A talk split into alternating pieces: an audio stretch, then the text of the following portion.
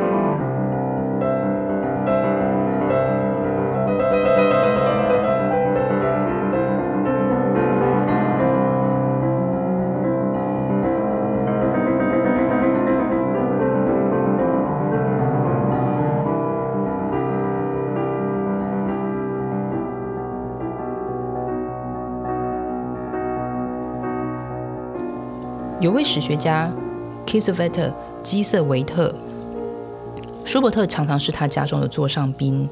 那他其实也蛮喜欢舒伯特的，但是在他的书中却完全没有提及舒伯特的成就以及他的任何作品。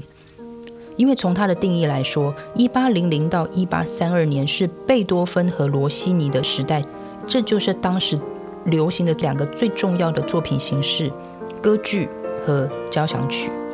歌剧和交响曲的受欢迎的程度以及他作品的量，常常用来定义作曲家最高艺术的表现。所以，舒伯特就算艺术歌曲再成功，跟伟大这两个字真的还是扯不上边。艺术歌曲很适合私人聚会，很适合沙龙场合演出，但它就不是交响曲。在一八二四年，舒伯特。在维也纳听了一场音乐会，那场音乐会是贝多芬的第九号交响曲的首演场。在听完之后，他写信给他的画家朋友库珀威瑟库珀威瑟一封信，他是这样写着的：“真是上帝的旨意！我最近正在用弦乐四重奏和八重奏的创作来为自己铺路，铺一条创作交响曲的习作之路。”真希望明年我也可以在维也纳发表一场跟贝多芬一模一样的音乐会。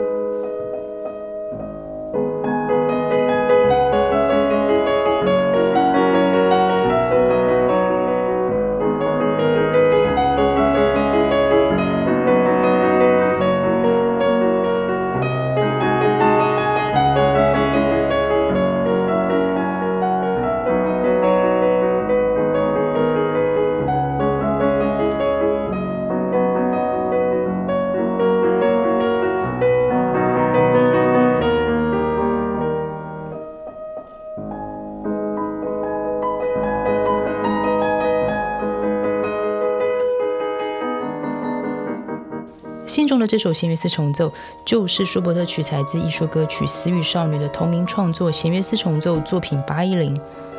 这首弦乐四重奏在创作后并没有马上出版，感觉上舒伯特也不是特别在乎这件事情。